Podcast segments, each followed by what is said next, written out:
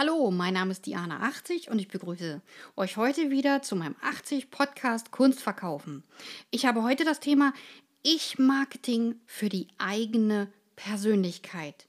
Das ist mein Thema, was mir besonders am Herzen liegt, weil ich immer wieder sehe, dass das Ich-Marketing vernachlässigt wird.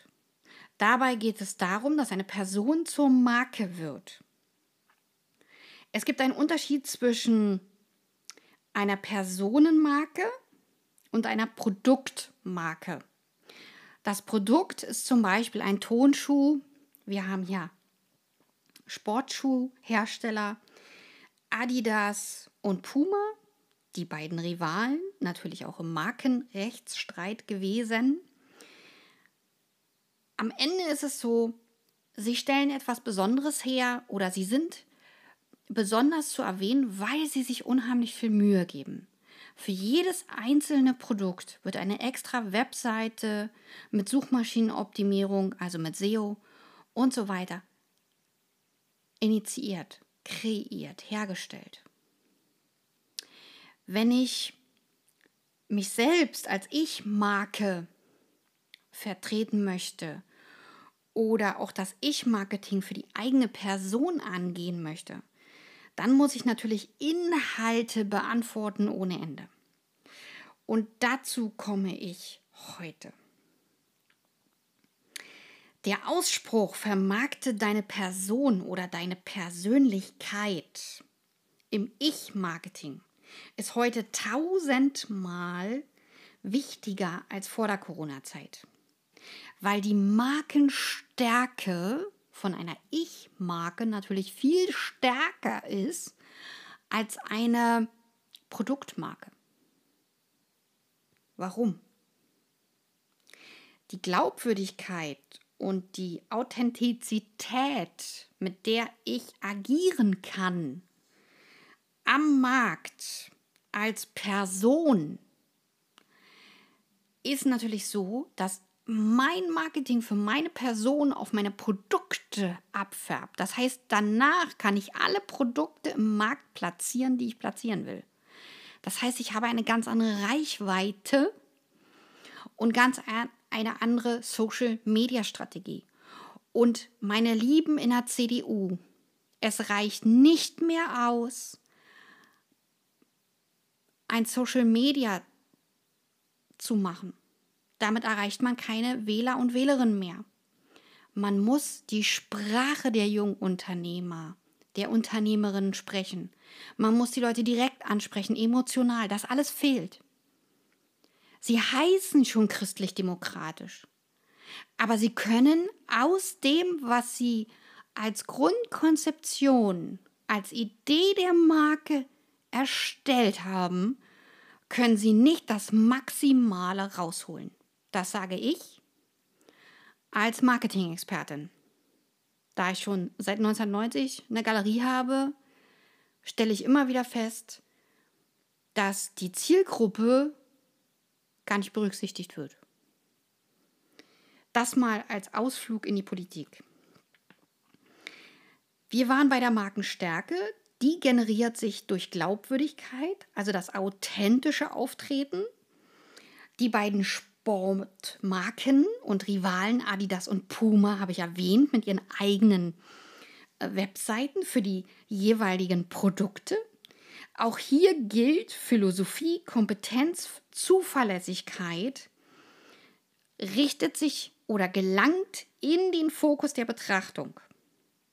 Die Resilienz, die Bereitschaft zur Anpassung, zur Veränderung damit ist keine kurzfristige Veränderung gemeint, sondern ich habe eine Marke aufgebaut und passe diese an den Markt an. Damit meine ich explizit eine langfristige Veränderung, einen langfristigen Zeitraum.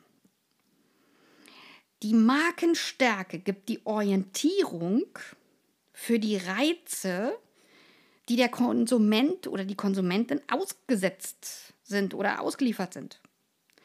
Das heißt, Wertebewusstsein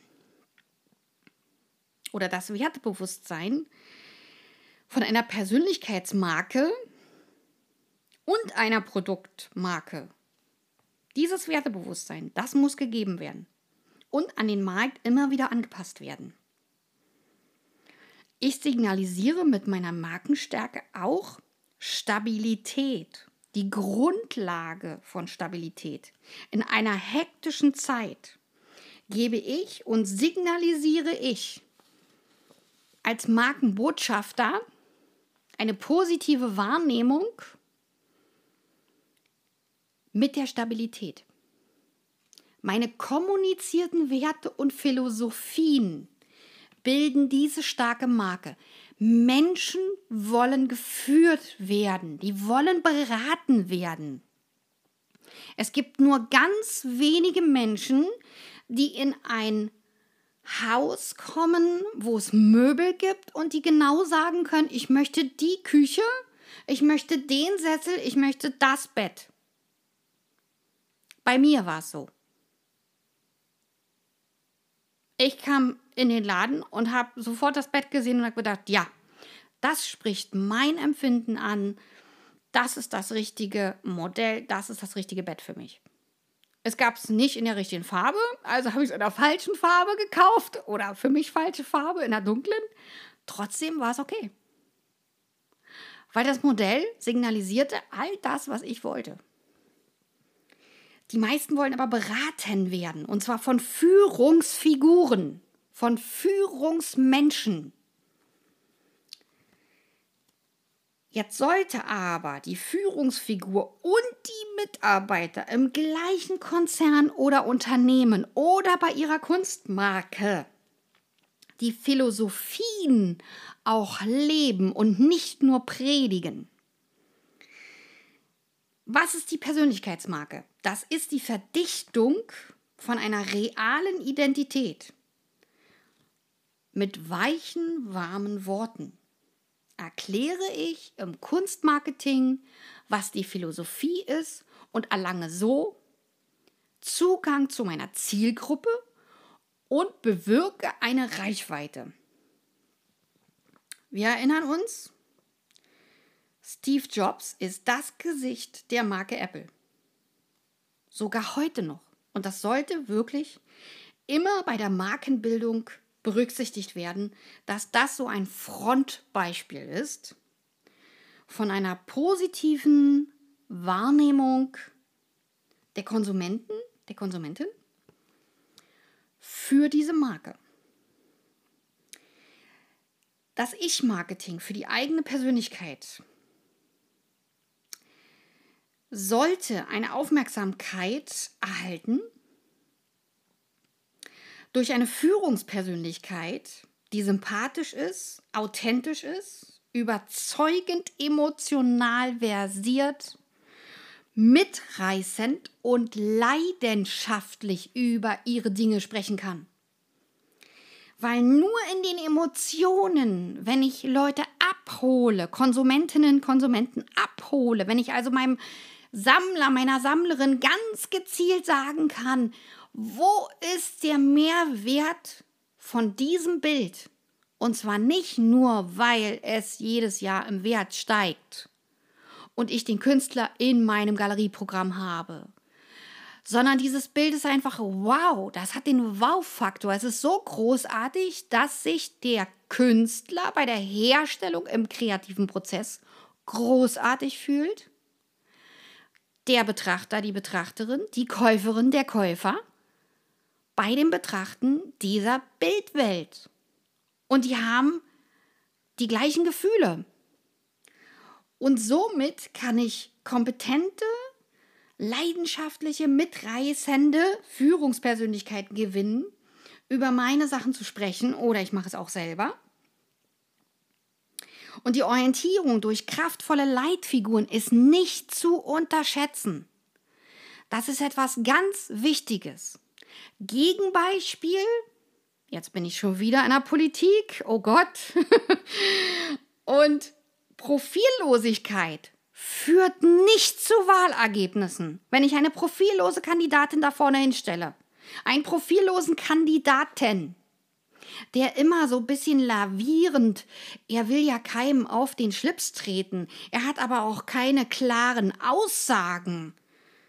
Und ich kann mich an kein klares Wortbild oder Inhalt erinnern, obwohl ich bei einer Wahlveranstaltung war.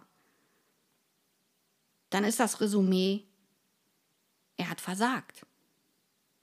Und wenn sich der Sammler, die Sammlerin nicht nach einem, Jahr, nach einem halben Jahr später an den Künstler, an die Künstlerin erinnert oder an den Galeristen oder an den Kurator, an die Kuratorin oder auch an den Museumsinhaber oder die Museumsinhaberin, also dann ist das schon echt äh, schwierig. Also Profillosigkeit sorgt für Desinteresse, für starkes Desinteresse. Und das führt nicht zur Transformation der Marke und nicht zur Verfestigung der Marke. Im Gegenteil, das löst die Marke auf, das macht es schwammig. Also die Orientierung durch kraftvolle Leitfiguren ist nicht zu unterschätzen, weil daraus generiere ich meine Gefolgschaft, meine Community, die mich unterstützt. Das heißt im Klartext, wenn ich keine flammenden Reden schwingen kann, kann man das lernen. Man muss das nicht aus der Wiege rausgepurzelt können. Das muss man wirklich nicht.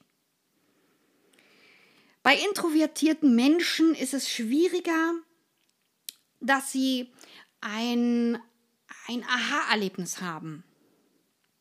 Eine gute Aufgabe dafür ist es, bei introvertierten Menschen, dass sie sich ihren Lebenslauf vornehmen, alle Blätter nebeneinander, also ausdrucken, alle Blätter nebeneinander legen und da ein Herzchen ranmalen, was sie gut fanden, welche Etappen in ihrem Leben toll waren und auch ruhig die Interessen mit aufschreiben, Sportvereine etc., wo sie sich wohlgefühlt haben und warum sie sich wohlgefühlt haben.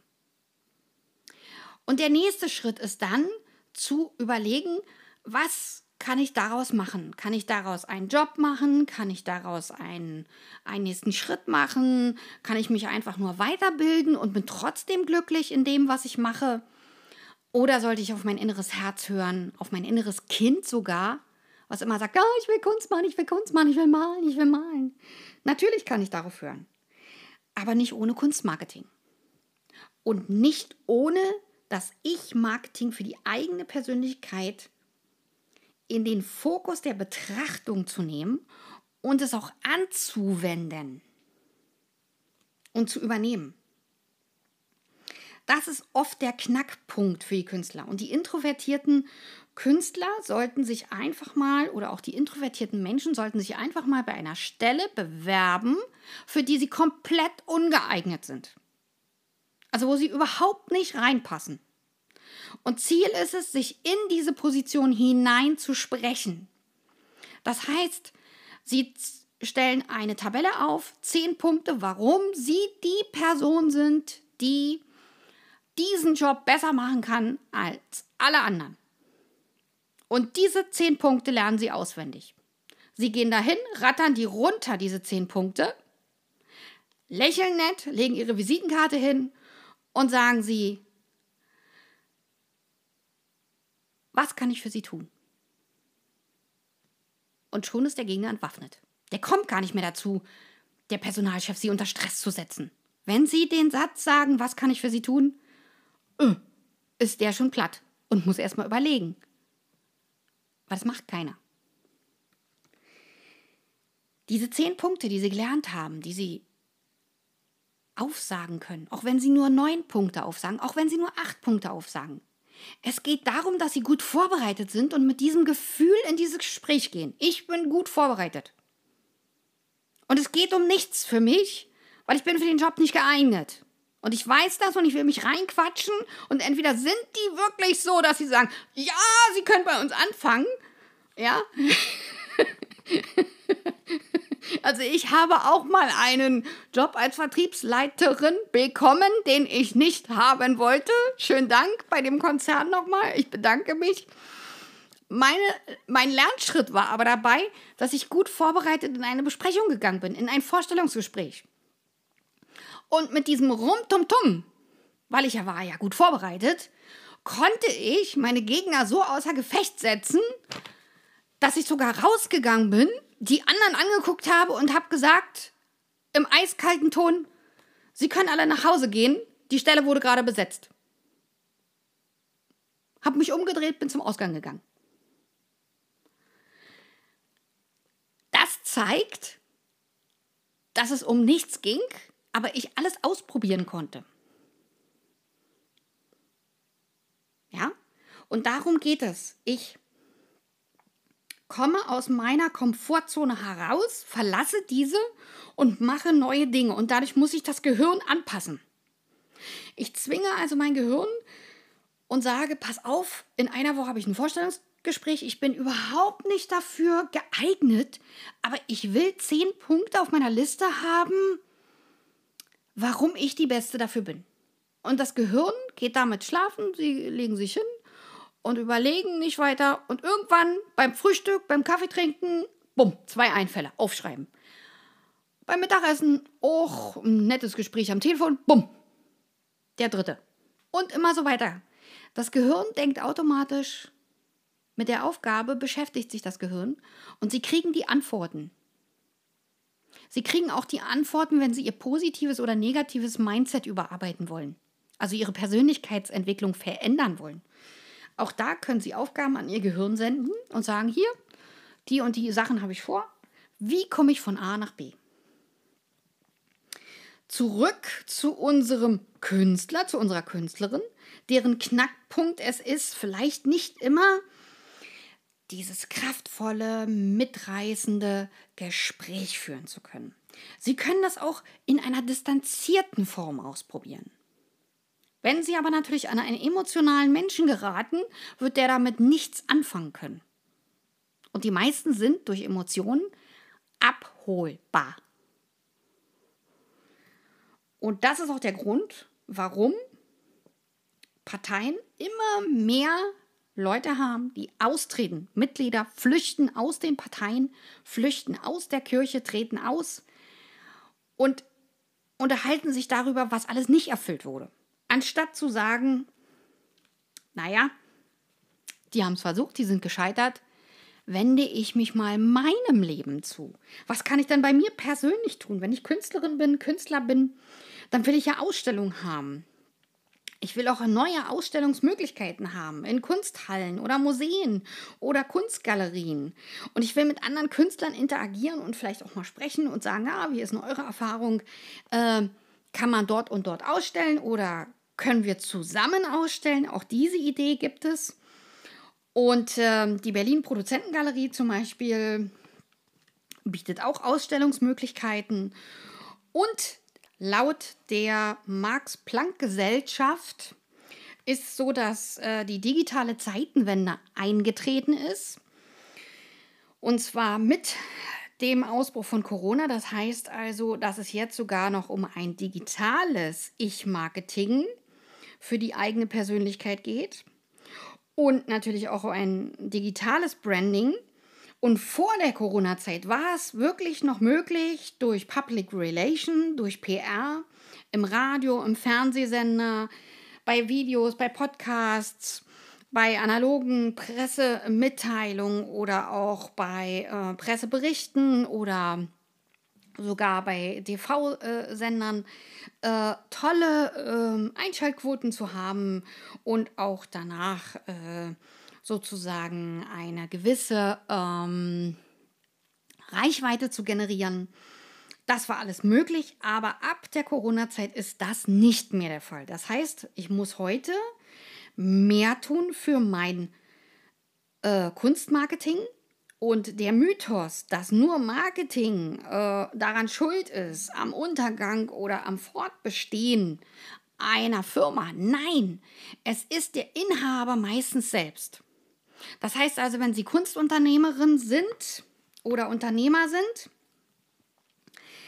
dann geht es darum, auch sich mit der Resilienz anzupassen. Das heißt also, sich nicht zu verhalten im Rausch. Das bedeutet, ähm, naja, äh, die anderen beantragen Kredit. Ich muss erstmal prüfen, äh, ist das überhaupt das Richtige für mich? Das heißt, ich muss nach betriebswirtschaftlichen Maßstäben kontrollieren, ist das das Richtige in meiner äh, Herangehensweise. Und ich kann mich nicht wie in einer Digitalwirtschaft im Rausch verhalten und noch fett investieren, wenn ich meine Akquise, also meine Kundenneugewinnung nicht im Griff habe.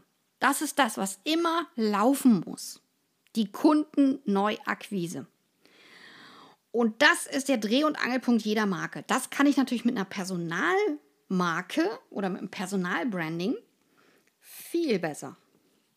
Und deswegen haben wir auch so ein bisschen eine tiefe Sackgasse in der Digitalwirtschaft, weil wir uns ja im Augenblick in einer Form befinden oder in einer Zeit, in einem Zeitalter, oder im digitalen Zeitalter der äh, Zeitenwende sogar, wo es um Geschichten, um Emotionen geht, aber auch um Netzwerken. Und es geht auch um reale Kontakte für Künstler, für Künstlerinnen in der Kultur- und Kunstbranche und im Kunstmarkt. Das heißt, ich brauche keine vier, fünf Leute aus der Werbung oder 20 oder 50 oder 70 Wer äh, Leute aus der Werbung, sondern ich brauche Menschen aus den Bereichen, die im Kunstbusiness auch tätig sind. Natürlich schaffe ich nicht alle Sachen zu bespielen. Also ich schaffe nicht Tweety, Twitter, sage ich jetzt mal so, ja, die Social-Präsenz und Instagram und noch äh, Facebook und noch LinkedIn und was nicht noch alles weil ich natürlich auch ein Tagesgeschäft habe und ähm, das Tagesgeschäft muss ja auch bedient werden. Das heißt also, da muss ich ja auch Zeit investieren und muss meine jungen Zielgruppen neu strukturieren und muss die ansprechen. In der Persönlichkeitsmarke sind die Emotionen mit der richtigen Sprache und dem Vertrauen und der Sympathie und Kompetenz, mit der Werte Vermittlung und Zuverlässigkeit der Marke und auch die Markenbotschaft sehr viel mehr wert als alles andere, um an meine digitale Community ranzukommen. Brauche ich auch die richtige Sprache, die richtigen Emotionen. Ich muss Klartext reden. Und die Kundenakquise muss wirklich laufen. Deswegen habe ich 14 Regeln entwickelt fürs Ich-Marketing, für die eigene Persönlichkeit, die weiterhelfen könnten. Die 14 Regeln sind Nummer 1, die Positionierung mit Suchmaschinenoptimierung, mit SEO. Die 2, die Werte, weil die den Gewinn der Glaubwürdigkeit vermitteln die Nummer drei ist ein Aufbau eines analogen Netzwerks, wo ich auch mein Fachwissen vorstellen kann und sichtbar machen kann. Dann habe ich Nummer vier, Anlaufpunkte für meine Zielgruppen. Das können Vereine sein, Berufspart Berufsverbände, Parteien, Tagungen, Sportvereine, Workshops, Studentenorganisationen und weitere Aktivitäten, wo ich Menschen kennenlerne, die in meiner Zielgruppe sind. Das heißt, ich muss meine Zielgruppe ganz genau definieren, was ist meine Zielgruppe oder welche Menschen sind in meiner Zielgruppe. Die Nummer 5 ist, spreche Menschen aktiv an im täglichen Umfeld. Das ist die Aufgabe, um für nicht extrovertierte, also für introvertierte Charaktere eine Plattform, eine Basis zu schaffen, wo die schon mal üben können. Beim Mittagessen Kontakte zu schließen, in der Bar Kontakte zu machen oder auch im Club. Und da wirklich auch aktiv auf Menschen zugehen. Ich sehe was an dem Menschen. Ich sehe, dass er offen ist, dass er kommunikativ ist, dass er vielleicht auch reden will, dass er schon mit dem anderen redet. Also stelle ich mich einfach dazu, sage etwas Nettes, lobe die beiden und schon bin ich mittendrin, bupp, im Gespräch und werde einfach integriert. Wenn ich mit guter Laune dorthin komme. Nummer 6 ist digitales Business-Netzwerk. Das kann ich auch gründen im Social-Media-Bereich. Dann kann ich natürlich auch meine Persönlichkeit und mein Fachwissen dort zeigen und auch teilen. Nummer sieben ist Vorträge und politische Diskussionen auf einer Bühne zu besuchen und sich da auch mal hinzustellen und von der üblichen Meinung abzuweichen und einfach auch mal zu sagen, mich ärgert das und das und trotzdem sehe ich hier aber zwei Charaktere, die enthusiastisch sind, die etwas bewirken wollen. Sie dürfen niemals nur kritisieren, sie müssen auch immer die positiven Dinge, die sie sehen, bei Menschen hervorheben weil sonst fühlt er sich nicht wohl mit ihnen. Und sie sind ein schlechter Kommunikationspartner. Also wenn ich jemanden kritisieren will, sage ich erst was Gutes, damit der überhaupt zuhört. Wenn ich nur 23.000 schlechte Sachen sage, hört er weg. Schaltet auf Durchzug. Aber ich muss auch was Gutes sagen. Und dann hört er zu, dann habe ich die Aufmerksamkeit. Und dann schiebe ich so ein bisschen diplomatisch meine abweichende Meinung unter mit leichter Kritik. Nicht zu schwer. Und man wird sich an sie erinnern, wenn sie von der üblichen Meinung abweichen. Ganz wichtiges Nebensätzchen. Das Ich-Marketing für die eigene Persönlichkeit sollten Sie mit Ihrem Fachwissen und Ihren Zielgruppen regelmäßig teilen. Das kann für Nummer 9 sorgen in einem Blog, Nummer 10 in einem Video, Nummer 11 in einem Podcast oder Nummer 12 in Hybridformen. Hybridformen sind zum Beispiel Videopodcasts oder auch noch ganz andere Sachen, die wir neu noch kreieren werden oder die es auch schon gibt und wie die neu miteinander verschmelzen können.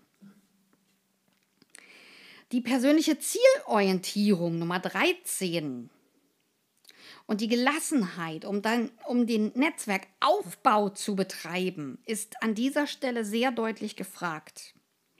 In der Persönlichkeitsentwicklung ist es unabdingbar, die Emotionen, die ich transportieren will, die Werte, auch mit Emotionen zu befüllen und die dann auch dem anderen plausibel darzulegen. Und dafür brauche ich Mentoren oder Lehrer. Das ist Nummer 14. Suchen Sie sich also Menschen, die Ihnen dabei helfen, von A nach B zu kommen. Wenn Sie Fragen haben zu meinem 80 Podcast, Kunst verkaufen, Podcast, dann senden Sie mir einfach oder sendet mir, wir wollen ja in der Du-Form bleiben, sendet mir eure Fragen per Mail zu. In den Show Notes findet ihr meine Mails oder meine Mailadresse. Dann möchte ich natürlich auch nochmal darauf hinweisen, dass man, mein Carbon, dass man meinen Kanal abonnieren kann und über Links, über Likes würde ich mich freuen und vielleicht auch über Kommentare oder auch einen Link zu euren Webseiten beziehungsweise in Verbindung mit euren Fragen. Und wenn euch der Podcast gefallen hat und später vielleicht auch das Video, dann hinterlasst mir auch gerne Likes oder auch Kommentare. Und ihr könnt mir auch neue Themen zuschicken, die euch am Herzen liegen. Wo man zum Beispiel ausstellen kann, wie man eine Ausstellung aufbaut. Das wird auch wieder mein nächstes Thema sein. Was man da alles zu beachten hat, wenn man Ausstellungen aufbaut.